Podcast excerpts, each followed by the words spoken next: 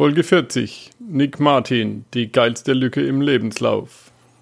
Nick wollte eigentlich nur eine Auszeit machen von seinem Job, hat aber dann das Reisen so lieben gelernt, dass er jetzt nur noch unterwegs ist. Work and Travel 2.0. Der Weltreise-Podcast, der dich vom Reisen träumen lässt. Der dir hilft, deinen Traum von einer Weltreise auch wirklich umzusetzen. Mit mir, Michael Blömecke.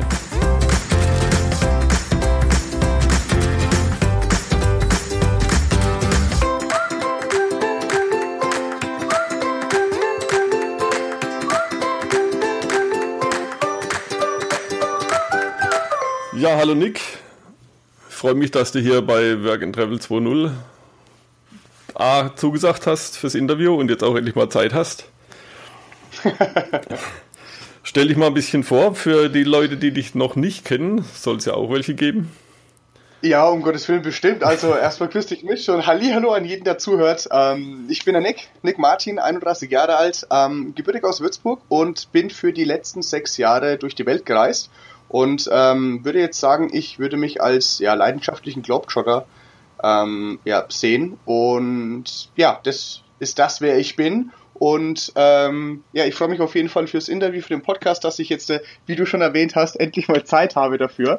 Ähm, und ich freue mich drauf auf jeden Fall. Ja, prima. Wie war das vor der Weltreise? Was hast du da gemacht und wie kam es dann dazu, dass du gesagt hast, ich will jetzt mal raus hier?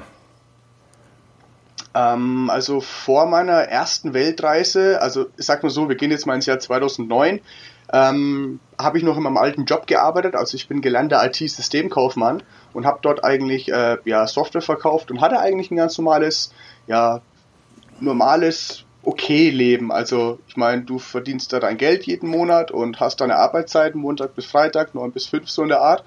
Und ähm, war eigentlich alles okay. Und im März 2009 bin ich dann für meinen gesamten Jahresurlaub ähm, also sprich 24 Tage bin ich ans andere Ende der Welt geflogen, also nach Neuseeland. Und dort in Neuseeland, es war am ersten Tag eigentlich, wo ich mir so ein Campervan gemietet habe und ich bin rumgefahren und die Sonne hat geschienen. Also es war März, das heißt hier in Deutschland sind alle komplett hochwinterdepressiv gewesen und ähm, völlig untersommert. Und ähm, ja, ich bin nach Neuseeland gegangen und die Sonne hat mir ins Gesicht gestrahlt und ich bin rumgefahren. Ich war total happy und am ersten Abend bin ich sogar noch so an, an so einen wunderschönen Strand gefahren und ähm, habe ein paar andere Backpacker getroffen und wir haben zusammen Lagerfeuer gemacht, zusammen gegessen, zusammen gekocht und äh, es war einfach ein richtig, richtig schöner Abend. Und ähm, an dem Abend ist dann was passiert und zwar ich bin in mein, in mein Van reingestiegen, also hinten in das Bett, habe mich reingelegt und bin mit dem ja, Sound der Wellen ein, eingeschlafen und ähm, war einfach nur happy und glücklich und ich konnte einfach nicht aufhören zu grinsen. Und damals ein komplett komisches Gefühl für mich, weil ich an dem, also damals 2009, äh, ich konnte mich einfach nicht mehr daran erinnern, weil ich das letzte Mal so zufrieden und einfach glücklich im Hier und Jetzt war und einfach äh, ja glücklich war. Und am nächsten Tag in Neuseeland, am zweiten Tag, ist noch was viel krasseres passiert und zwar ich bin aufgestanden und ich habe wieder gegrinst und wieder gelacht und es war halt einfach so ein dermaßen krasses Gefühl und ähm, das ging halt für drei Wochen so. Also meinen kompletten Trip in Neuseeland habe ich so dermaßen genossen und jeden Tag neue Abenteuer erlebt, Menschen kennengelernt, die Landschaften Neuseelands entdeckt für mich und das war einfach der absolute Wahnsinn. Und als ich schlussendlich dann heimkam nach drei Wochen, ja, habe ich dann ähm, irgendwie gemerkt, dass dieser Neuseeland-Urlaub ein bisschen was bewirkt hat in mir und da hatte ich dann so ein bisschen Prozess laufen, der ging über zwei, drei Monate, wo ich einfach nicht wusste, wo ich denn jetzt gerade bin und was ich mache und ich meine, ich schätze mal, das Gefühl hast, kennst du von früher auch noch mit, äh, dieses, du kommst aus dem Urlaub und bist irgendwie voll energisch. Du hast gemeint, boah geil, ich will irgendwas ändern, ich werde jetzt mehr Sport machen oder ich werde jetzt zum Vegetarier oder sonst irgendwas. Also du bist in so einem To-Do-Modus. Ja. Und das hatte ich auch, Allerdings ähm, habe ich für mich ge gemerkt, dass in mir drinnen irgendwas entfacht wurde in Neuseeland und das hat mir einfach keine Ruhe mehr gegeben. Und das hat dann natürlich jetzt ein bisschen gedauert und ähm, irgendwann habe ich mich halt mal ja mich selber zur Seite genommen und äh, habe mich gefragt, okay, ist es eigentlich wirklich das, was du machen willst? Also dein Arbeitsleben, so dein IT-Systemkaufmann, deine Karriere, so im Verkauf zu arbeiten. Und dann kam mir irgendwann langsam, aber sicher dieser Gedanke hoch von wegen, hey, es gibt mehr als nur dieser Bürohengst zu sein. Und das war eigentlich so der Grundstein für meine Weltreise. Damals geplant noch, ich will dann für ein Jahr reisen. Ja, und dann ging irgendwas schief und jetzt äh, 2017 ähm, kann ich sagen, ich war für sechs Jahre in der Welt unterwegs. Ja, ist eine geile Geschichte. Bist du dann mit dem Rucksack meistens unterwegs oder mit dem Campervan oder wechselst du da ab und ähm, zu? Mm, also ich würde sagen, es gibt jetzt nicht irgendwie so einen speziellen Plan, dass ich sage, so und das ist jetzt ein Campervan-Urlaub und das ist jetzt ein Backpack-Urlaub. Wenn ich reisen bin, also eine Langzeitreise habe, dann habe ich meistens äh, mein 50 Liter Backpack dabei. Also früher angefangen mit 65, jetzt bin ich auf 50 unten und dann halt noch so einen kleinen Daypack vorne dran. Und ähm, wenn es sich ergibt und ich irgendwie mal in Portugal bin und ich sage, boah cool, ich habe jetzt voll Bock auf irgendwie einen Roadtrip, ähm, dann wird der Backpack einfach in den Campervan geschmissen und dann ein wenig mit dem Campervan rumgecruised. Ja. Prima. Was interessiert dich hauptsächlich auf Reisen? Dein Gefühl, was du hast, oder die Menschen, Kulturen, Natur? Erzähl ein bisschen. Ich glaube, ich glaub, das ist eine gesunde Mischung. Also ich glaube, wenn man auf Weltreisen ist, ähm, dann wird einem ganz schnell bewusst, ähm, dass man außerhalb seiner eigenen Gesellschaft irgendwie gang und gäbe ist. Also ich sage jetzt mal, wenn wir hier jetzt in Deutschland, in Deutschland aufwachsen, dann, dann wachsen wir mit in einem, in einem ich sage jetzt mal, Gesellschaft, in einer gesellschaftlichen Blase auf. Das heißt, ähm, jeder von uns von jedem von uns wird irgendwie etwas erwartet. Also, ne, du bist, du bist entweder Schüler, Student, du bist Mama, du bist Papa, du bist Freund, du bist Freundin. Also jeder hat so eine gewisse Rolle zu spielen.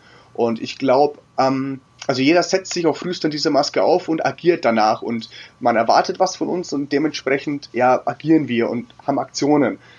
Aber ich glaube, wenn du auf wenn du auf Reise bist, ähm, dann, dann hast du diese Maske nicht mehr aufzusetzen, sondern kannst du wirklich einfach nur so sein, wie du bist. Du kannst dich so entwickeln, wie du bist und du kannst so leben und tun und machen, was du willst. Und ich glaube, dieses extreme Gefühl der Freiheit, das ist ein ganz, ganz großer Punkt, ähm, wo ich unwahrscheinlich wichtig finde und immer unwahrscheinlich genieße, wenn ich unterwegs bin. Und ich glaube, das ist dann auch in einer richtig gesunden Kombination mit den neuen Ländern, mit anderen Kulturen, mit anderen Menschen, mit, äh, mit dem Kulinarischen. Und ähm, es ist halt einfach schön, dass du dann wirklich so, wie man in der Fachsprache sagt, open-minded durch die Welt laufen kannst, ohne irgendwelche Vorurteile zu haben oder Menschen in Schubladen zu stecken müssen, ähm, dass du einfach mit Leuten agieren kannst und ähm, ja, halt unwahrscheinlich viele neue Dinge lernen kannst. Und was ich auch sehr, sehr oft auf, mein, auf, meinen, auf meinen Shows äh, gefragt werde, ist dieses, was ist eigentlich das Schöne oder an, an was lernt man oder was sind das für Erfahrungen, die du machst? Und viele denken immer, okay, du bist jetzt in Vietnam und dann lernst du ein bisschen was über Vietnam und über die Kultur und das Essen. Aber was ich unwahrscheinlich spannend finde, und es ist eigentlich egal, wo du bist auf dieser Welt, ist dieses, mit den Menschen agieren, dass du unwahrscheinlich viele Menschen aus aller Welt kennenlernst und jeder von denen hat eine unwahrscheinlich interessante Geschichte. Und diese ganzen Charaktere, die du triffst, die, die bereichern dich in unwahrscheinlich vielen Facetten. Also klar, mit manchen hast du einfach nur Spaß, trinkst du irgendwie eine Flasche rum in Kuba oder so und ähm, ne, bist so ja bekannter, aber mit manchen hast du dann auch eine richtig, richtig tiefe Freundschaft und ähm, deren Geschichte, die prägt dich halt auch ein bisschen. Und das ist, finde ich, so der Hauptgrund, warum ich mich so ins Reisen verliebt habe. sind einfach die Menschen. Ja, naja, du gehst raus aus deiner Kom Komfortzone. Du hast eine andere Umgebung und du lernst natürlich auch jeden Tag irgendwas, lernst Leute kennen, lernst Geschichten von denen.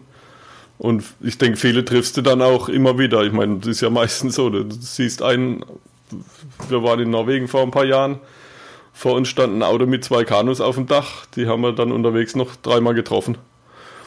Ja, das stimmt. Also es kommt drauf, es kommt, glaube ich, auch darauf an, wo man unterwegs ist. Also in Zentral- und Südamerika, da gibt es ja diesen sogenannten Gringo Trail. Also da, wo man ja. halt sich halt am meisten so ein bisschen auffällt, wenn man halt durch Zentral- und Südamerika reist. Und da war so wirklich so, wir haben angefangen in Belize und haben da jemanden getroffen und den haben wir halt echt fast durchgängig, durch komplett Zentralamerika, in fast jedem Land irgendwo mal getroffen. Manchmal im Bus, manchmal in irgendeiner Bar, manchmal am Strand. Und ähm, ja, das ist echt schön. Es, es können sich wirklich richtig tolle Freundschaften auf Weltreise entwickeln. Ja. Was war im Endeffekt dann der Auslöser oder was hat dich vorher abgehalten, auf die Reise zu gehen? Also Du hast gesagt, in dem einen Urlaub das Gefühl morgens in Neuseeland am mhm. Strand und hast vielleicht sogar Muskelkater vom Grinsen gekriegt. Der ist so ungefähr, der ist so un ungefähr was, ja, das stimmt. Also abgehalten, muss ich sagen, hat mich in dem Fall gar nichts. Also ich würde es eher so beschreiben, ich hatte es früher gar nicht so auf dem Radar, dass ich eine Weltreise machen will, bis zu diesem besagten Urlaub. Und als es dann wirklich ähm, ans Eingemachte ging, als ich dann heimgekommen bin und gemerkt habe, holy shit, da gibt's doch so viel mehr als nur von neun bis fünf arbeiten, Geld verdienen, irgendwelche materiellen Dinge kaufen, um Dinge oder um Menschen zu äh, ja ähm, wie nennt man es jetzt? Das ist mir das Wort entfallen. Schnickschnapp kaufen, um Menschen zu imponieren, die einem. Imponieren, richtig, genau, imponieren. und ähm, also ich weiß nicht, so dieses ganze Materialistische, wo ich früher natürlich auch drin war. Ich ja. meine, ich war 22 Jahre alt, ich hatte irgendwie so ein Audi A3 Sportsback mit 22 Zoll Alufelgen, Bose Soundsystem und getönten Scheiben und Sportfahrwerk und so weiter. Äh, das war ja alles schön und gut und richtig cool für so einen 22-Jährigen, der halt ehrlich gesagt noch nicht genau wirklich viel von der Welt gesehen hat. So würde ich mich jetzt mal beschreiben, aber ähm, als es dann wirklich so ins Eingemachte ging und ich gesagt habe, holy shit, ich glaube, ich muss da raus, ich muss die Welt sehen, dann ging es auch mehr oder weniger Schlag auf Schlag. Also ich glaube, der aus der, der, der wichtige Punkt dabei ist, ähm, wenn du dir wirklich ein Ziel setzt, oder beziehungsweise wenn du ein Ziel hast oder einen Traum hast, dass du wirklich diesen berühmten ersten Schritt einfach gehst. Und damit meine ich jetzt nicht, dass du wirklich einen Schritt nach Mexiko oder nach Vietnam oder sonst irgendwo hingehst, sondern dass du dich erstmal selber davon überzeugst, dass das dein Ziel und dein Traum ist und dass du darauf hinarbeitest. Und klar, ich meine, so eine Weltreise organisieren äh, braucht ein bisschen was dazu, vor allem wenn man damit jetzt erst nochmal neu anfängt. Da ist einmal die Frage mit den Visas, mit dem Equipment, mit den Flügen, mit den Versicherungen, mit der Abmeldung und so weiter und so fort. Und ähm, das hat bei mir dann irgendwann so einen Prozess hervorgerufen, wo ich dann noch auf der Arbeit war. Ich habe meine Kündigung eingereicht, also mündlich erstmal. Und dann hieß es, okay, ich arbeite noch so und so lange. Ich habe mir noch einen Nebenjob besorgt, um ein bisschen Kohle zu verdienen. Und es ging dann so peu à peu. Und ähm, aber irgendwie jeden Tag total aufgeregt, dass ich endlich mein Ziel, mein Traum ja mehr oder weniger realisiere. Und ja, im Februar 2010 ging es dann eigentlich mit einem One-Way-Ticket los nach Mexiko. Ja.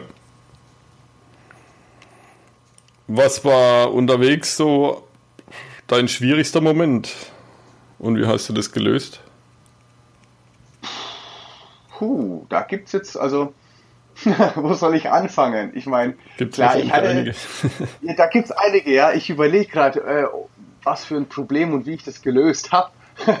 äh, also ein Problem hatte ich auf den Fidschi-Inseln, wo man mich mit einer Pune aus Versehen angeschossen hat. Problem gelöst habe ich, indem ich meinen Pfeil aus Versehen aus der Brust wieder rausgerupft habe und durch den Daumen wieder durchgezogen habe. ähm, aber ich glaube, auf was du so ein bisschen reingehen willst, ist äh, so, ich sage jetzt mal so eine Hürde oder wie habe ich das zu verstehen? Mm, ja, ich will einfach den Leuten ein bisschen die Angst nehmen, unterwegs zu sein, weil ich meine, die meisten Probleme kannst du lösen. Okay, also ich sage jetzt mal ein ganz, ganz, ganz, ganz großes Problem, ähm, was ich auch sehr oft auf meinen Vorträgen höre, äh, ist dieses bist du denn irgendwie mal alleine? Und ich glaube, dieses Problem oder diese Angst vor dem Alleinsein, die kann man eigentlich wirklich jedem super schnell nehmen. Ähm, nämlich wir Menschen, wir machen uns immer überall so viele Sorgen und Gedanken über Ängste, was eventuell eintreten könnte. Aber das Schöne ist, ähm, wenn du jetzt irgendwie sagst, du willst eine Weltreise machen, hast aber Angst vor dem Alleinsein, kann man dich dabei trösten und sagen, hey, du bist nicht der Einzige mit einer D oder der Einzige mit einer DNA äh, mit, einer, mit dem Wanderlust-DNA, äh, sondern es gibt da so zigtausende von Menschen auf dieser Welt, die eigentlich nur raus wollen und aus diesem ganzen festgesetzten System und einfach die Welt für sich erkunden wollen. Und ähm, ihr trefft euch dann. Es ist normal. Also ich sage jetzt mal, bis zum Flughafen bist du vielleicht alleine. Sobald du dann in der Maschine sitzt, hast du jemanden neben dir, mit dem kannst du quatschen. Dann kommst du irgendwo an, gehst in irgendein Hostel rein und da gibt's nur noch von, nur noch Leute von deinem Schlag. Also du bist nie wirklich alleine und ähm, man am Anfang ist es vielleicht ein bisschen schwer zu verstehen, wenn man das so nie in der Praxis umgesetzt hat, ist dieses Freundschaften oder Bekanntschaften schließen. Menschen einfach anzusprechen, aus irgendwelchen äh, super unwichtigen Gründen, ob das jetzt, hey, habt ihr heute schon was gegessen? Nee, ja, wollen wir was zusammen essen? Okay, alles klar. Und schon hast du irgendwie so drei, vier Backpacker äh, um dich rum und ihr geht zusammen essen, ihr unterhaltet euch und ähm, manchmal ist es nur für einen Abend, manchmal könnt ihr auch sagen, hey, lasst uns mal zusammen weiterreisen und dann bist du eigentlich immer unterwegs, also mit jemandem zusammen, also so diese Angst vor dem Alleinereisen, die ist eigentlich gar nicht wirklich gegeben. Nämlich du bist eigentlich nie alleine. Nämlich du triffst immer andere Reisende, andere Backpacker. Ähm, die kann man eigentlich komplett nehmen, diese Angst vom Reisen. Ja. Ja, wobei das natürlich auch interessant ist. Also ich war auch schon ab und zu mal allein unterwegs und dann lernst du dich natürlich auch neu kennen. Wenn du Absolut, ganz, also ganz mit dir allein bist. Wenn du, wenn, wenn du wirklich, also sag mal so, ich könnte mir vorstellen, dass in der Situation, dass du vielleicht auch ähm, das bewusst gemacht hast, dass du mal alleine reist. Ja. Kann es sein? Ja, klar. Ja, genau. Also das war bei mir genauso, als ich in Kanada war und ich habe gedacht, boah, ich habe jetzt voll Bock, einen auf Bear Grylls zu machen und durch die Pampa in Kanada zu laufen, zu hitchhiken. Da war ich irgendwie auch zwei Tage lang allein unterwegs ähm, und es war geil. Also ich fand es auch mal total schön, alleine unterwegs zu sein. Allerdings ähm, gab es immer die Option, dass wenn ich jetzt die Leute irgendwie um mich rum haben will, ähm, war das eigentlich auch nie ein Problem. Also da konnte ich mich immer irgendwo anschließen und das ist aber auch ein ganz, ganz wichtiger Punkt, wo du ansprichst, Mitch, ist äh, halt auch dieses Alleine sein auf Reisen, nämlich du lernst dich halt unwahrscheinlich, ich meine, das ist so 5 Euro in die Phrasenbox jetzt, aber alleine reisen, äh, ich sag jetzt mal, der, der, ja, der stärkt deinen Charakter auch ein bisschen, also weil du dich halt auch von einer komplett anderen Seite auch selber mal kennenlernst, weil du halt vor gewissen, diversen Problemen stehst auf der Weltreise, die, die gibt's einfach, ähm, und da musst du halt selber schauen, wie du da durchkommst. Und ja, ich finde, es stärkt ein bisschen den Charakter. Und ähm, also ich muss sagen, einer meiner Learnings von, von, von sechs der Weltreisen ist, dass ich keine Probleme mehr sehe, sondern alles nur noch als Herausforderung. Und dann gehst du gleich komplett anders mit diesen ja, Hürden um, sage ich jetzt immer. Ja, ja, das ist ein riesen Learning. Das ist genial, wenn du, wenn du nicht mehr denkst, das ist jetzt ein Problem, was auf mich zukommt, sondern wenn du denkst, hm, das ist ein Hindernis, eine Hürde, da muss ich halt einfach drüber oder außenrum und wenn es nicht klappt, Absolut. dann tauche ich unten drunter durch oder so. Absolut, du findest irgendwie immer eine Lösung. Und ich sage jetzt mal, Ja. ich glaube, es kommt wirklich darauf an, wie der Blickpunkt ist. Ich meine, als ich dann irgendwann von meiner ersten Weltreise nach Zweien heimgekommen bin und ich in der Bushalle stelle und ich sehe die Leute äh, rummotzen und nörgeln so, hey, scheiße, der Bus ist fünf Minuten zu spät, ich habe jetzt ein Problem. dann habe ich mich nur gefragt, sag mal, weißt du, was wirklich ein Problem ist? Du stehst in San Francisco, für dich in einer fremden Stadt, hast kein Cash, deine Konten sind gefroren, du hast keine Übernachtungsmöglichkeit und es ist arschkalt. Das ist ein Problem. Und das sind halt dann irgendwie so die Abenteuer, die dich halt, oder wo du dein Leben lang irgendwie Energie daraus zehren kannst. Und ähm, ja, ich weiß nicht, halt irgendwie so ein bisschen lockerer durchs Leben gehen zu können, weil du halt einfach weißt, was es heißt, irgendwie Herausforderungen anzunehmen. Und dementsprechend hast du dann halt auch dein Mindset so gedreht, dass du sagst, okay, anstatt ich jetzt sage, öh, nee, ist alles kacke, ich, ich, ne, ich, ich schmeiß mich jetzt hin und steck den Kopf in den Sand und heul wie ein kleines Kind, weil es nicht vorangeht. Einfach zu sagen, okay, alles klar, und jetzt gucke ich halt einfach mal, wie es läuft und ich gebe mein Bestes und mal schauen, was dabei rauskommt. Also einfach, ja, halt einfach weitergehen und ähm, ja, die Hoffnung nicht verlieren. Ja. Ich denke, das ist auch das, das Größte, was man lernt auf Reisen, dass man eben sich auf sich selbst verlassen kann. Ähm, ja, also es gibt, also ich muss sagen, ich es gibt relativ viele Learnings, also ich, das ist super individuell äh, irgendwie äh, einzuräumen, dass man irgendwie sagen kann, okay, was lernt man auf Weltreise? Ich meine, das ist jedem selber überlassen. Ich meine, der eine geht nach dem Abitur nach Australien, ähm, säuft da sein ganzes Geld weg und nach zwei Monaten äh, ist er broke und dann muss er wieder heim. Sein Learning war wahrscheinlich scheiße, ich kann nicht mit Geld umgehen.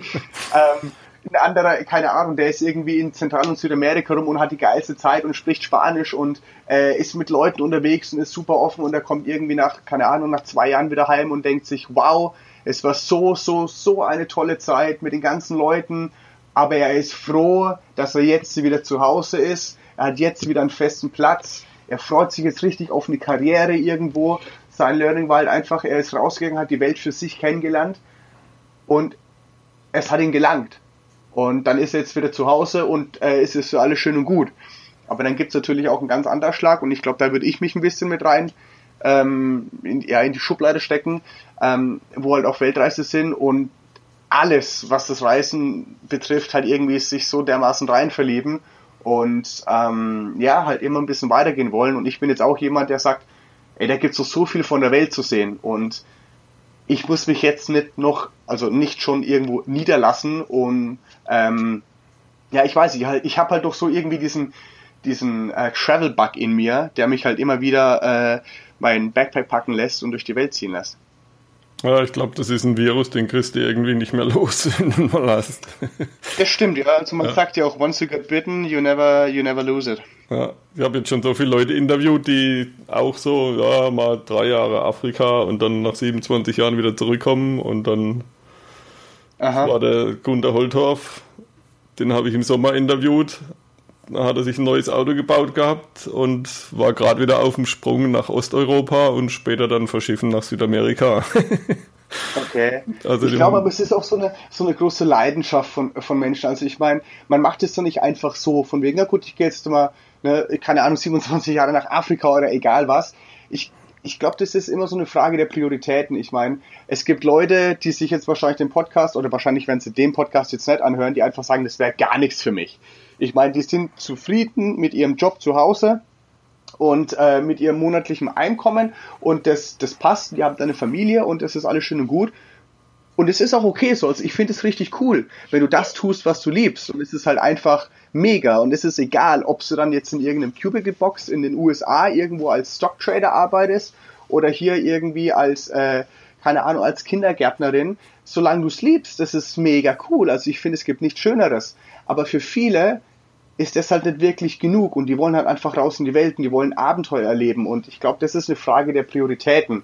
Nämlich, wenn du sagst, du willst reisen gehen, dann glaube ich kaum, dass du ähm, viel reisen bist, aber dann zu Hause irgendwie deinen riesengroßen 4K Plasma HD Bildschirm äh, stehen hast mit der PlayStation 1 bis 4 oder sonst irgendwas. Du bist dann halt vielleicht nicht mehr so ganz materiell oder du versuchst halt deine Prioritäten so zu ändern, dass du halt sehr äh, minimalistisch lebst, um halt möglichst viel reisen gehen zu können. Ja, um möglichst wenig mit herumzuschleppen. Das stimmt, ja. Ja. Was war dein schönstes Erlebnis? Oder eins von deinen schönsten? Wahrscheinlich hast du einige erlebt. Mm, also ich muss sagen, als ich das erste Mal in Mexiko auf den Katamaran gestiegen bin und dann, also geplant war für drei Tage durch den Pazifik zu segeln bis nach San Cabo de Lucas, das ist eine südliche Spitze von Baja California. Und das war für mich wahnsinnig. Also es war wirklich atemraubend. Als ich ja. auf diesem Pazifik war, du siehst kein, siehst kein Land mehr, du bist auf einem, ich sage jetzt mal 34 Feet großen, also 15 Meter großen Katamaran mit drei anderen Leuten und du kochst, also ich hatte Pot, äh, Kochschichten, Putzschichten, Segelschichten, du bist da gesegelt, es war, wir haben Hai gesehen, Wale, Delfin, Delfin, ähm, Haie, Wale, Delfine gesehen, wir haben Thunfische aus dem Wasser gezogen, haben die filetiert, haben frisches Sushi in meinem Leben gegessen. Ähm, das war ein wunder, wundervoller Moment. Aber genauso als ich jetzt 2016 ähm, mit meiner Freundin in Myanmar war, in, in Bagan, und wir sind da früh um 4 Uhr aufgestanden, sind da, sind da in dieses Tempelareal reingefahren und wir sind auf den Tempel hochgekraxelt und haben uns halt einfach komplett zufrieden, einfach, wir waren einfach nur so zwei Seelen, waren auf dem Stein gesessen und haben einfach diesen majestätischen Sonnenaufgang erlebt. Und das war auch total schön. Also ich glaube, wenn man einen Weltreisenden oder einen Backpacker fragt, was ist einer deiner schönsten Momente, da kann er dir ein ganzes Buch drüber schreiben. Ja. Du, du fängst irgendwann an, auch unwahrscheinlich kleine Dinge wieder super wertzuschätzen. Also ich war damals in Tofino in Kanada und ich war irgendwie äh, zwei Tage Hitchhiken und an dem einen Tag da ging halt gar nichts, also von Autos her. Und ich bin ewig gelaufen, gelaufen, gelaufen. Und irgendwann bin ich halt an so einen kleinen Strand gekommen, wo ich mein Zelt aufgeschlagen habe. Und das war so arschkalt, dass ich mir wirklich noch ein Teelicht anmachen musste in meinem Zelt, weil es mir so gefroren hat. Und dann schaue ich in meinen Backpack rein und da war nichts zu essen drin, außer eine halbe Zwiebel und ein drei Tage altes Stück Brot. Und das war sozusagen mein Abendessen. Und das war halt echt für den Arsch eigentlich. Ja. Aber halt dem Moment weiß ich halt auch, boah geil, ich habe jetzt wieder irgendwie mal ein warmes Gericht vor mir und so. Also du lernst Dinge, die du normalerweise für normal empfindest, wieder zu schätzen. Und das ist halt auch ein ganz großer Schatz oder schöne Momente, die du während oder auch nach deinen Weltreisen dann für dich wieder immer und immer wieder erleben kannst. Ja, da hast du recht. Ähm, nächste Frage. Bist du schon mal irgendwann von einem Anfall von Reisemüdigkeit überfallen worden? Äh, ja, also ich muss sagen, ich hatte mal diesen Reiseblues oder dieses Reiseburnout-Syndrom als ich damals in Zentral- und Südamerika gereist bin. Also wir haben oben in Mexiko angefangen, haben uns durch Zentralamerika geschlagen, über Kolumbien und dann nach Ecuador. Und da waren wir dann in Quito, in der Hauptstadt von Ecuador, und da haben wir richtig gemerkt, Steffen und ich so, puh, also irgendwie geht da gerade gar nichts mehr rein. Und also viele Leute haben sich vor irgendeine Kathedrale gestellt und haben die bestaunt, so wow, oh mein Gott. und wir standen nur davor so, hm, okay, lass uns weitergehen. Also da hast du gemerkt, wir waren richtig müde vom Reisen, aber was jetzt da eigentlich gar nicht so schlimm ist, nämlich das ist mehr oder weniger gang und gäbe. Wenn du viel reist, ich sehe das immer wie so ein trockener Schwamm. Ich meine, so ein trockener Schwamm, der saugt alles auf, wo der halt sich reinlegt, nenne ich jetzt immer. Also du saugst die Menschen auf, das Essen, die Abenteuer, die Landschaften, alles. Und irgendwann ist der Schwamm voll. Und der kann einfach nichts mehr aufsaugen. Und dann kommt halt diese Reisemüdigkeit hoch. Und wir haben uns dann damals in so ein Hostel direkt am Strand einquartiert und haben gemeint, pass auf, wir wollen uns hier ein bisschen die Batterien aufladen. Wir wussten nicht, wie lange es dauert. Ähm, wir waren dann insgesamt sieben Wochen an diesem einen Platz. Also wir haben dann auch vor Ort ein bisschen gearbeitet, um halt ein bisschen Geld zu sparen. Und ähm, ja, und irgendwann ging es dann auch weiter. Dann hast du auch wirklich gemerkt, da hast du wieder Hummel im Arsch, du willst wieder los und willst neue Leute kennenlernen und neue Abenteuer erleben. Und ähm, also bei uns hat diese Reisemüdigkeit, also ich will jetzt nicht sagen, dass sie sieben Wochen angehalten hat, aber wir haben halt sieben Wochen ähm, gebraucht, um unsere Akkus wieder, also um überhaupt erstmal alles zu verarbeiten und uns dann wieder die Akkus aufzuladen, bevor es dann weiterging. Mhm. Ja, du hast jetzt gerade schon die Finanzen angesprochen. Was, was kostet es ungefähr so, wie du unterwegs bist als Backpacker? Puh, ähm, das Schöne ist, du, frag, du fragst mich persönlich, das heißt, es ist auf mich bezogen. Und ich finde nämlich eine finanzielle Frage super schwer zu beantworten. Also einer der häufigst gestellten Fragen ist, okay, wie viel kostet so eine Weltreise? Und man kann einfach keine pauschalisierte Antwort drauf geben. Also so fühle ich mich. Wenn du eine kennst, sag's mir bitte. Ähm, aber ich finde, es kommt immer so drauf an, auf A, was für ein Typ du bist, B, wohin du reist, wie lange du reist. Und ähm, ich persönlich muss sagen, als ich losgereist bin, hatte ich geplant, für ein Jahr unterwegs zu sein und ungefähr 25 Euro am Tag auszugeben. Ich hatte keine Ahnung von wie viel ich ausgeben muss. In Mexiko hat es sogar so weit gepasst mit den 25 Euro. In den USA äh, wäre ich definitiv drüber gewesen, wenn ich nicht unbedingt Couchsurfing gemacht hätte. Also die Unterkunft war dann halt für mich kostenlos. Ja. Und ähm, da bin ich immer so ein bisschen an der Grenze gewesen. In Australien kannst du es vergessen. Da musst du mit mindestens 50, 60 Euro am Tag rechnen. Ähm, nämlich der, das Leben ist unwahrscheinlich teuer. Das heißt Übernachtung, Essen, Transport oder irgendwelche Aktivitäten. Ich glaube, wenn du anfängst zu reisen, wird sich realistisch einschätzen, kommt auf an, wohin. Also ich sage jetzt mal so Ozean in die Richtung, Australien, Neuseeland, so 50, 60 Euro am Tag einzurechnen. In Asien kannst du es definitiv günstiger machen. Ich sage jetzt mal, da bist du bei 30, 35 Euro schon gut bedient. Also da war ich damals mal in, äh, in Asien unterwegs und ich habe versucht, nicht mehr als 20 Euro am Tag auszugeben, mit Übernachtung, mit Essen. Und so eine Übernachtung kostet ungefähr 10, 12 Dollar in einem, in einem Hostel, also je nachdem, wo du halt absteigst und ähm, dann halt noch ein bisschen Essen und Aktivitäten. Ähm, und ich sag jetzt mal Zentral- bzw. Südamerika, da kommt es auch wieder aufs Land drauf an, so wie Brasilien, Argentinien ist natürlich teurer oder Chile als, äh, als Bolivien oder Peru. Ähm, und ich sag, sag jetzt mal, da gibt es so einen Mittelwert zwischen Australien und, und Asien, also so zwischen 35 und 55 Euro. Ich weiß nicht, lass mal 45 Euro sein. Also es ist echt, wie du siehst, super, super schwer zu, zu sagen, wie viel sowas kostet. Nämlich, wenn du jetzt jemanden bist, der sagt, ja, nee, ich würde gern immer nur mit exklusiven Reisebussen fahren und wenn ich von A nach B gehe, dann will ich keinen Local Transport nehmen, sondern da will ich irgendwie ähm, nur Taxis nehmen und dann will ich auch nicht unbedingt Straßenessen essen, also von einem Streetfood-Wagen in Mexiko zum Beispiel, sondern dann will ich lieber ins Restaurant gehen. Da kannst du mal locker das drei- oder vierfache am Tag ausgeben. Also so als kleines Beispiel, alleine mhm. in Thailand, in Bangkok, da ist es dann wirklich teuer also es kommt natürlich auch drauf an, aber wenn du jetzt immer, keine Ahnung, von der Khao Sun Road Richtung MBK Center fährst, da kannst du entweder äh, mit dem Local Bus fahren, da dauert zwar am längsten, aber ist am günstigsten, der kostet glaube ich sieben oder acht Baht.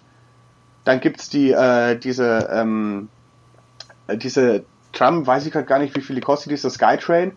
Und dann gibt's aber noch ein Taxi. Und wenn viele Touristen sagen, ja komm hier, mit dem Taxi ist am schnellsten, dann zahlst du dann deine acht, anstatt deine acht Baht, zahlst du ungefähr 160 Baht. Also das ja. 20-fache. Und das ist. Weil äh, Geschwindigkeit kostet immer viel Geld in, in fernen Ländern, sag ich mal. Das, das stimmt, ja. Egal also in welcher Art, wenn es an ja, der Grenze ist, ist.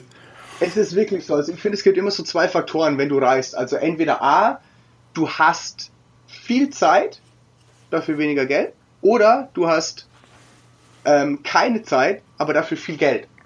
das wirkt sich aus. Also wenn du jetzt, keine Ahnung, zwei Wochen irgendwo unterwegs bist, dann gibst du viel, viel mehr Geld aus, als wenn du weißt, du bist vier oder fünf Monate unterwegs. Dann ja. hast du den gleichen Zeitraum von zwei oder drei Wochen, wo du halt viel weniger Geld ausgibst, weil du genau weißt, hey, dein Geld muss für so und so lang reichen. Und ähm, für viele ist es auch so, wenn die irgendwie einen Urlaub machen, also wenn die noch in einem normalen Arbeitsverhältnis stecken und die machen Urlaub, dann ist es denen auch egal, wie viel die ausgeben, weil die sagen, hey, ich habe Urlaub, ich will eine schöne Zeit haben, ist es egal, ob das jetzt so und so viel Geld mehr kostet, nämlich denen ist die Zeit viel, viel wertvoller als Menschen, ja. die jetzt sagen, hey, pass auf, ich bin jetzt drei, vier, fünf, sechs, sieben, acht Monate unterwegs, ich habe Zeit, deswegen, ne, anstatt da mit dem Taxi jetzt hinzuwetzen, laufe ich vielleicht einfach mal, um mir die Stadt auch anzugucken. Mhm. Ja, dann kannst du dich auch mal einen Tag lang an den Grenzübergang setzen und warten, bis die Zöllner fertig sind und musst keinen Backschisch geben. Das stimmt, da hast du recht, ja. ja. Ich meine, du kannst auch in Amerika, kannst, oder äh, sagen wir USA, kannst du auch günstig unterwegs sein, wenn du jetzt äh, zum Beispiel den Appalachian Trail läufst äh, und im Zelt übernachtest, brauchst du auch nicht viel Geld. Das stimmt, ja. Wenn du natürlich also in Las Vegas im High-Price-Hotel bist, kannst du auch 200, 350 Euro an einem Tag ausgeben. Auch locker, locker. Ich glaube, das wird dann immer für die, für die Übernachtung reichen. Aber wie gesagt, es kommt halt auch echt immer total individuell auf jemanden drauf an, ob der wirklich des Reisens willen reist. Das heißt, sein Budget so einschränkt, dass er halt möglichst lang reisen kann. Oder Menschen sagen, hey, pass auf, ich habe jetzt, äh, ich, war, ich war damals auf den Fidschis. Und ich habe mir, äh, ich habe ein, ein, englisches, ein englisches Paar kennengelernt, die haben gemeint, die wollen für ein Jahr durch die Welt reisen die waren vier Monate unterwegs und in diesen vier Monaten haben die es geschafft, 16.000 Pfund auszugeben. Ja. Also das sind knapp 30.000 Euro in vier Monaten. Und Klar. da muss ich sagen, das, ich weiß, ich glaube, das würde ich nicht einmal, ich, ich würde es nicht schaffen, ähm, auch wenn ich es irgendwie als Zielvorgabe hätte oder so. Also ich wüsste jetzt, ehrlich, ich wüsste jetzt nicht, wie man irgendwie 30.000 Euro beim Reisen ausgeben soll in vier Monaten. Mhm. Ja, kann man machen. man kann auch drei Jahre davon Ahnung. reisen. ich wollte es gerade sagen, ich meine, mein Budget für ein der Weltreisen war 9000 Euro am Anfang. Ich meine, ich war da neun Monate unterwegs und habe dann in Australien ein bisschen Geld verdient, aber ey, 30.000 Euro, da könnte ich wirklich drei Jahre von reisen, mehr oder weniger. Ja. Ähm, was sind so deine wichtigen, wichtigsten Tipps, die du Leuten sagst, die dich fragen, ich möchte auch so eine Weltreise machen? Puh, meine wichtigen Tipps. Ähm, ich glaube, da würde ich sagen, also so spontan, ähm, einfach mal machen. Also hört sich jetzt ein bisschen plump an, aber wenn Leute sagen, hey, ich will auch eine Weltreise machen, aber oder wie machst du das und so weiter und die haben irgendwie so viele Frage, Fragen und Gründe und Ängste und Sorgen, dass ich einfach sage, hey, mach's einfach mal. Und damit will ich einfach nur diesen Impuls geben, jetzt nicht sofort in ein Flugzeug zu steigen und loszufliegen mit keinem Plan oder so, sondern einfach zu sagen, okay, setz dich jetzt einfach mal hin und, und probier's aus. Also versucht eine Weltreise ein bisschen zu planen. Also wie gesagt, da haben wir es ja auch mal angesprochen gehabt, ich bin jetzt auch gerade dabei, so eine Plattform zu bauen, wo ich Menschen so ein bisschen mehr oder weniger an die Hand nehmen kann, die halt noch absolut gar keine Ahnung davon haben, was ja überhaupt nicht schlimm ist, aber wenn man eine gewisse Expertise hat, finde ich das auch gut, wenn du das irgendwie weitergeben kannst, um mit Menschen zu helfen. Und deswegen wollen wir diese Plattform bauen, wo wir Menschen einfach an die Hand nehmen können und sagen können, okay, wie geht es los? Wie fange ich an? Wenn du dann diesen Step gemacht hast, wäre mein zweiter Tipp, ähm, einfach mit offenen Augen und einem noch viel wichtiger offenem Herzen durch die Welt zu reisen. Das heißt, ähm, dass du keine Vorurteile hast gegenüber anderen Menschen, anderen Kulturen. Das heißt, du begegnest ihnen auch mit Respekt. Und ähm, das meine ich jetzt auch damit. Ich habe damals auch in Kambodscha, da waren wir irgendwie in Angkor Wat in der Tempelanlage. Wir waren total begeistert und wir haben auch ein deutsches Pärchen getroffen. Und die waren einfach nur stinksauer, dass keiner Deutsch gesprochen hat von den Guides. also, so, also ich meine, da lachst du drüber und ich, ich muss sagen, das war ein bisschen Fremdschämen für mich angesagt. Ja. Wo halt Leute durch die Welt reisen und irgendwie erwarten, dass jeder auf diesem Planeten unsere Sprache spricht. Und das meine ich halt damit, mit offenem Herzen oder auch offenen, offenen Augen durch die Welt zu reisen, to be open-minded, einfach zu sagen, hey, pass auf, ich bin in einer fremden Kultur, ich zeige den Menschen Respekt, ich gehe höflich mit denen um und dass man halt einfach, ich weiß nicht, einfach, ähm, ja, da gibt es so ein Sprichwort, äh, ich, mir fällt es jetzt gerade wortwörtlich nicht mal ein, aber ich glaube, der Tourist reist und sieht, was er sehen will. Und der, und der, der, der Reisende, der reist und er lässt sich einfach darauf ein, was er sieht. Also, dass du halt nicht wirklich nur so zielgezwungen irgendwie durch die Welt rennst und sagst so, und ich will jetzt das sehen und das sehen und das sehen und mehr nicht, sondern dass du halt einfach mal mit offenem Herzen durch die Welt reist und einfach mal sagst, okay, komme was wolle, mal schauen, was ich heute für Abenteuer erlebe, wenn ich aus dem Bett steige. Und dass man einfach, ja, weniger, weniger Ängste hat, weniger Sorgen hat, um sowas zu machen, nämlich, ich glaube, da wirst du mir wahrscheinlich auch zustimmen, die Welt ist eigentlich viel, viel netter und gesünder und spannender und hilfsbereiter, als man das aus den ganzen Mainstream-Medien kennt. Ja. Ja, ich denke, es ist auch wichtig, dass man das nicht alles nur konsumiert, sondern dass man auch irgendwie ein bisschen was da lässt. Und wenn es nur ein Danke ist oder mal sich äh, in einer fremden Sprache einfach mal zehn Worte oder Redewendungen einprägt, äh, bitte, danke, guten Tag und auf Wiedersehen ja. und so weiter. Dass man einfach das auf die Leute bisschen halt, zugeht.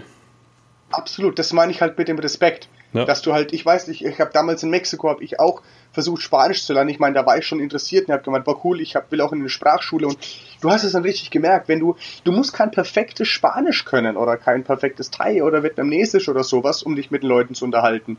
Ich meine, es geht nur darum, dass du halt die ein oder andere Redewendung kennst oder den halt mit, also ich meine, da gibt es eine universelle Sprache, die ist mit Gestik, mit Händen, mit Füßen, mit, mit, mit einem riesengroßen offenen Lachen in deinem Gesicht und damit kommst du so viel weiter. Ja. Und dieses Zurückgeben, ähm, klar, also einmal vielleicht ein bisschen, bisschen die Sprache können oder halt einfach mal Hallo oder Guten Tag oder vielen Dank oder so sagen können.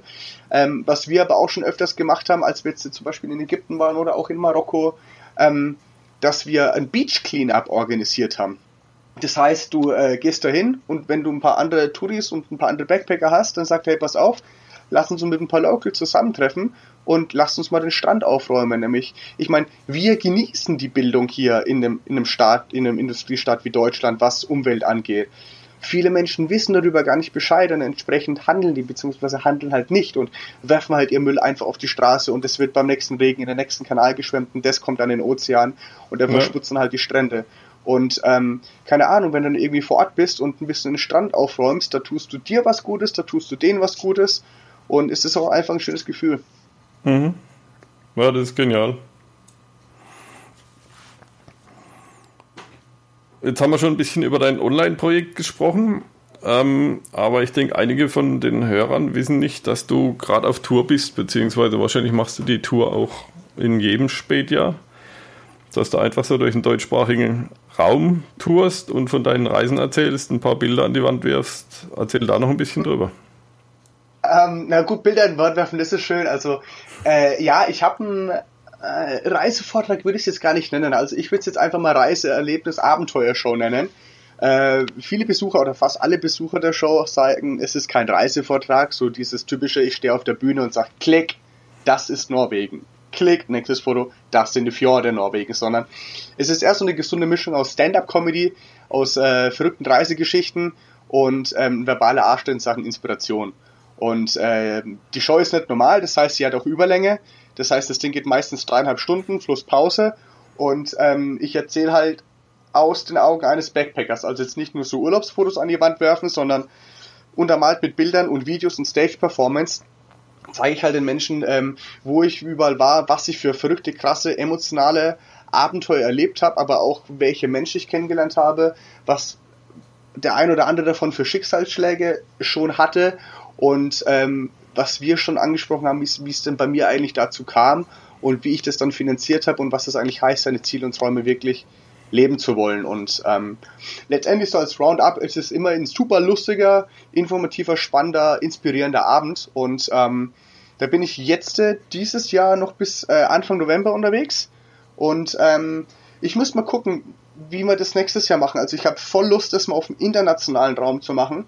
Nämlich ich glaube, es gibt nicht nur deutschsprachige Wanderlüstlinge, nenne ich es jetzt immer, sondern die gibt es ja überall und ich habe da einfach total Lust drauf, so dieses, diese kindliche Lebensenergie bei den anderen Leuten, also jetzt nicht nur in Deutschland oder Schweiz oder Österreich oder Liechtenstein zu entfachen, sondern ich habe einfach Bock, den Leuten so ein bisschen mit diesem ich weiß nicht, diese Lebensenergie zu versprühen, die man halt erlebt, wenn man irgendwie seine Ziele und Träume lebt. Und das ist, ich glaube, so auch ein bisschen meine Mission und es ist absolut meine Leidenschaft und ähm, ja, laut Feedback der Besucher, man merkt es halt auch. Also die Leute, die sitzen dann drinnen und die ich schwitze mir immer übelst den Arsch ab und ähm, ich habe ich hab mir irgendwann, ich habe mir irgendwann mal nach so einer Show, habe ich mir gedacht, warum bin ich denn so körperlich immer fertig nach so einer Show?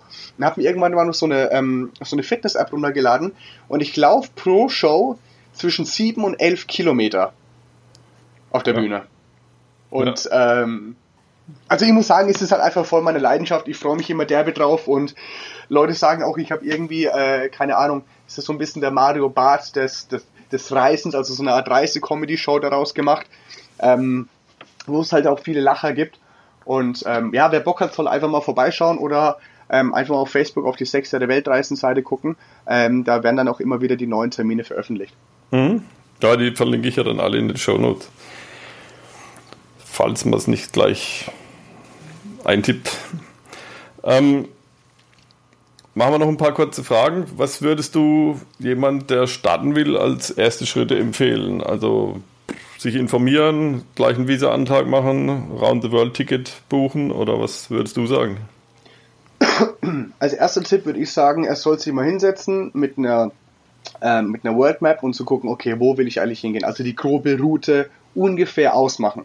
Nämlich, wenn du diese grobe Route weißt, weißt du auch ungefähr, okay, wie lang müsste oder sollte oder würde es dauern. Und nämlich, wenn du die Route weißt und die Länge, dann kannst du auch so ein bisschen die Finanzen prüfen. Das heißt, du machst einfach mal einen Finanzcheck. Du machst einen Ein- und Ausgabecheck.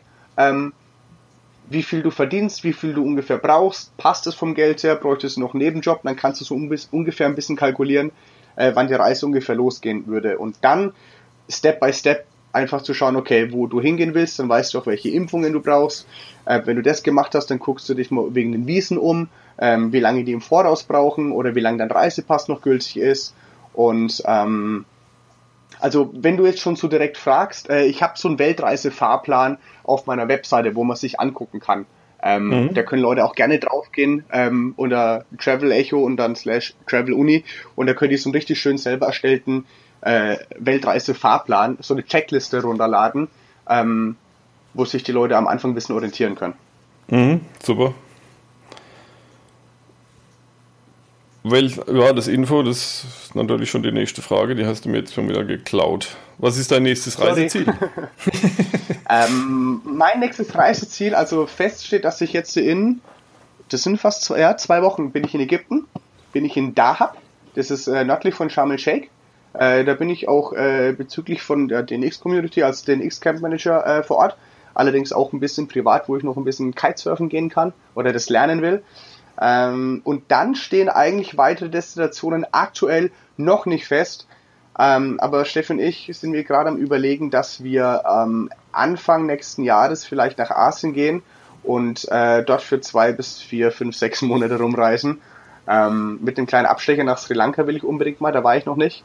Und also meine Bucketliste, die ist auch relativ groß. Also irgendwann will ich auf jeden Fall auch nochmal zurück nach Südamerika gehen, nämlich da gibt es auch ein paar Länder, die ich nicht bereist habe und die ich die unbedingt erfahren will. Und auch die transsibirische Eisenbahn, die steht bei mir auch relativ weit oben auf der Bucketliste. Das will ich schon, wollte ich schon immer mal machen. Und ja, also es gibt noch einige Länder zu sehen, aber das Schöne ist, ich habe noch ein bisschen Zeit dazu. Ja. Wen würdest du gern hier bei Work and Travel 2.0 im Interview hören? Ich glaube, ich würde mal irgendeine Person hören, die noch ganz fernab vom Reisen ist und sich einfach mal mit den ganzen Zuschauern identifizieren kann, die noch nicht wirklich eine Ahnung haben, auf was sie sich da einlassen. Also jetzt keine direkte Person, sondern einfach mal mhm. so als Muster jemanden, der sagt, okay, eine Weltreise klingt spannend, aber und dass man dann wirklich nochmal von jemandem hört, der das noch nie gemacht hat, wo denn da eigentlich die genauen Schmerzpunkte liegen, dass man den dann mehr oder weniger einfach wirklich ja, an die Hand nehmen kann und so ein bisschen durchführen kann. Das fände ich mal super interessant. Ja, stimmt, das ist super interessant. Da ist nur die Frage, wo kriegt man denjenigen her? Also wenn, stimmt, wenn jemand ja. zuhört gerade und steht vor der Hürde, ich will eine Weltreise machen und kommt nicht drüber, der möchte sich bitte melden. Einfach an podcast at workandtravel20.de. Ah, das wäre interessant. Wenn dir mal einer begegnet, ja, gerne. Dann, sage ich, sag ich Bescheid, hey, geht zum Match von Work Travel 2.0 und dann. ja. Okay, super. Dann sind wir schon am Schluss. Cool, wunderbar, danke, hat mich gefreut. könnte zwar jetzt noch stundenlang mit dir reden, aber das, du hast das, ja das stimmt, ja. Prima. Also vielen Dank für das Interview. Und Vielen Dank, dass ich bei sein durfte. Ja, bitte gerne. Und ich hoffe, dass wir uns bald mal wieder persönlich begegnen. Auch bestimmt, da wird sich ja. bestimmt irgendeine Option bieten. Ja, klar. Also, dann wünsche ich dir viel Spaß in Ägypten und natürlich auf deiner Tour. Viel Erfolg und viel Spaß Dankeschön. auf der Bühne. Alright, wir sehen uns. Bis dann. Ja, bis dann. Ciao. Ciao. Let's go! Vielen Dank für deinen Besuch. Abonniere Work and Travel 2.0 auf iTunes oder in deiner Podcast-App. Work and Travel 2.0 in einem Wort geschrieben. Die beste Bildung findet ein gescheiter Mensch auf Reisen, sagte schon Goethe.